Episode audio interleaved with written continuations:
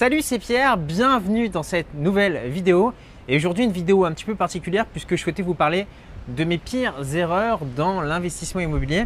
Alors, il faut savoir une chose, c'est que si vous souhaitez investir dans l'immobilier, bah, c'est un formidable outil qui peut vous permettre de vous générer des rentes, de gagner votre indépendance financière, voilà, et de vous constituer un, patrimoine avec euh, l'effet de levier, avec l'argent de la banque.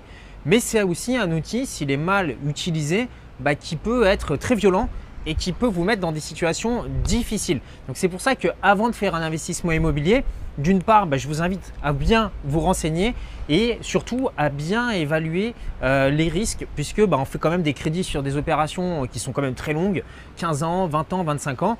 Donc voilà, un mauvais deal immobilier, quelque chose que vous n'arrivez pas à revendre, bah, c'est quelque chose qui peut vous mettre en difficulté. La première erreur que j'ai faite dans l'immobilier, c'est de ne pas commencer à investir euh, assez tôt. Ce qu'il faut comprendre, c'est qu'aujourd'hui, l'investissement immobilier, c'est du temps. Donc, vous achetez des biens à crédit, plus vite vous amortissez votre capital, plus vite vous venez propriétaire du bien. Sauf que moi, bah, à l'époque, euh, bah, il n'y avait pas de vidéo euh, comme celle-ci sur, euh, sur YouTube qui expliquait comment acheter des biens immobiliers. Il n'y avait pas vraiment beaucoup de littérature sur l'investissement immobilier. Et donc, j'ai commencé relativement tard. Alors qu'aujourd'hui, bah, je vois des personnes qui, à 18, 19, 20 ans, voilà, ils sont déjà propriétaires de 3, 4 appartements. Ils ont tout de suite compris qu'ils pouvaient utiliser leur capacité d'emprunt pour commencer à investir dans l'immobilier. Donc vraiment, l'erreur numéro un, c'est d'attendre et surtout d'attendre le bon moment, de se dire voilà, euh, le prix de l'immobilier monte, ça baisse, etc.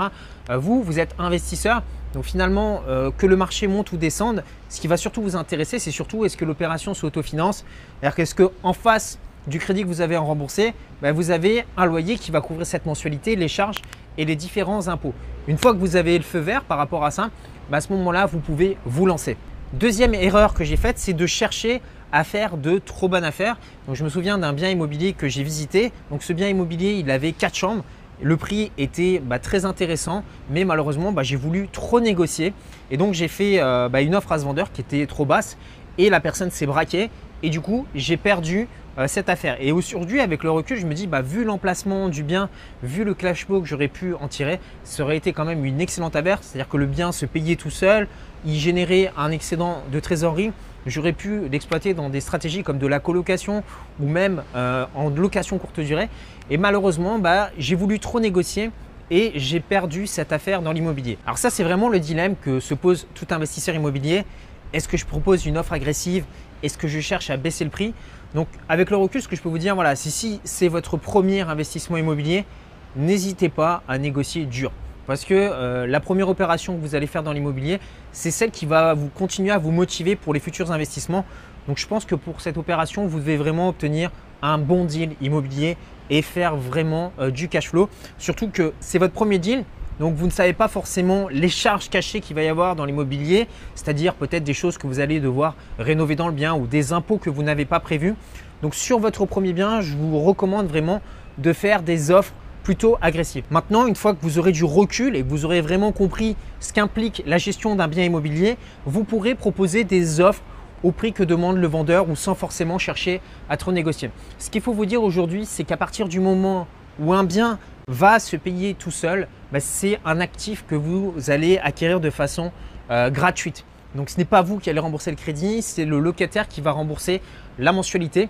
Donc avec le recul, je me dis voilà, j'ai voulu des fois être trop gourmand sur la négociation et aujourd'hui, bah, j'aurai une approche qui serait euh, différente auprès des vendeurs, surtout dans les villes avec un marché très tendu où les bonnes affaires partent très vite. Bah, à ce moment-là, il faut faire une offre euh, généralement qui est au prix affiché et dire au vendeur qu'on va acheter son bien sans condition d'obtention de prêt. Attention, ne faites ça que si vous pouvez vraiment le faire. La troisième erreur, je l'ai faite avec un locataire. Donc j'avais un de mes studios qui était loué depuis un an. Donc la personne est partie et il fallait que je retrouve euh, une autre personne pour louer ce bien immobilier. Alors ce qui se passait, c'est qu'à cette période, ben, moi j'étais très occupé, donc je n'avais pas forcément le temps. Et j'ai un jeune couple qui est venu euh, visiter ce bien immobilier avec beaucoup d'enthousiasme, qui me disaient oui, on le veut, etc. Mais en fait, ce sont des personnes qui se sont décidées euh, très vite. Et en fait, ça aurait dû me mettre la puce à l'oreille.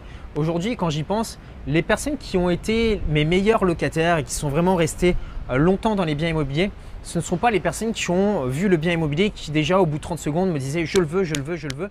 Ce sont plutôt des personnes qui ont pris le temps de réfléchir et de se dire voilà ce bien immobilier, quels sont ses avantages, quels sont ses inconvénients, et qui ont pris le plus le temps euh, d'analyser la situation plutôt que de se décider sur un côté coup de cœur.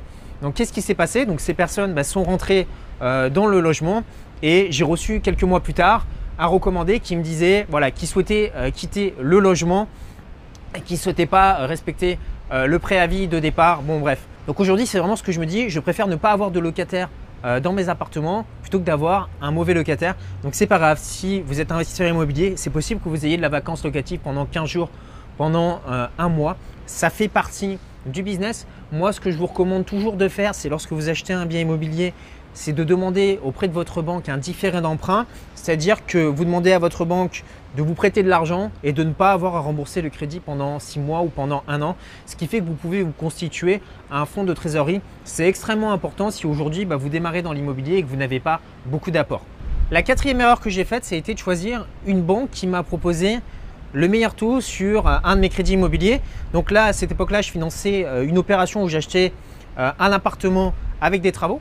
Donc pour financer l'appartement, pas de souci. Les fonds ont été débloqués le jour J chez le notaire.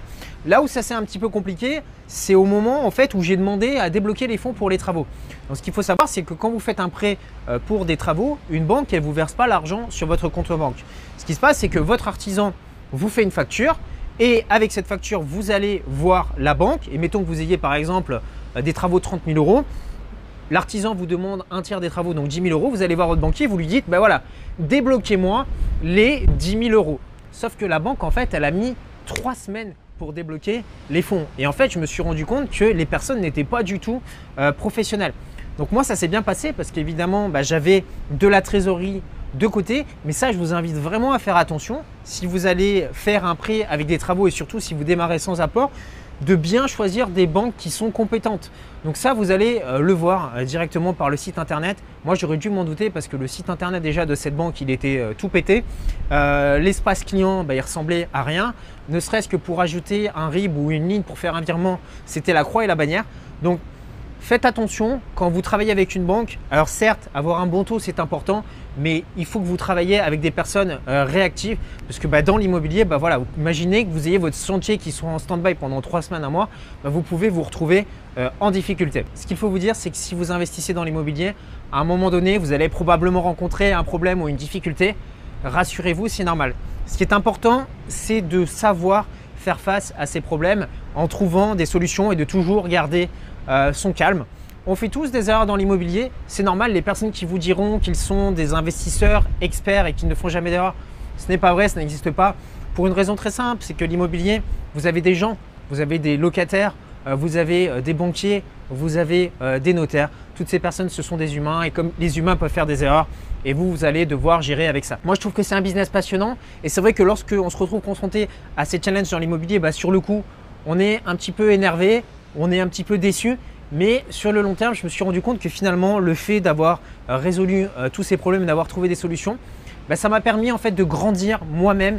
Et c'est un petit peu ce que j'observe aussi euh, chez la plupart des investisseurs aguerris qui aujourd'hui possèdent un beau parc immobilier. Ce sont des personnes qui ont dû apprendre à comprendre comment fonctionnaient les gens, comprendre la psychologie et qui ont grandi dans le business. Maintenant, si vous souhaitez en savoir plus sur l'investissement immobilier, ce que je vous propose, c'est d'accéder à une heure de formation offerte que j'ai mis à votre disposition. Pour y accéder, c'est très simple. Je vous invite à cliquer sur le petit carré qui s'affiche ici. Qu'est-ce que vous allez apprendre? Comment faire pour investir dans l'immobilier en partant de zéro? Vous allez également apprendre à convaincre votre banquier. Je vais vous montrer comment faire pour optimiser votre fiscalité dans l'immobilier et comment faire des opérations d'achat-revente. Petit carré ici ou le lien juste en dessous dans la description.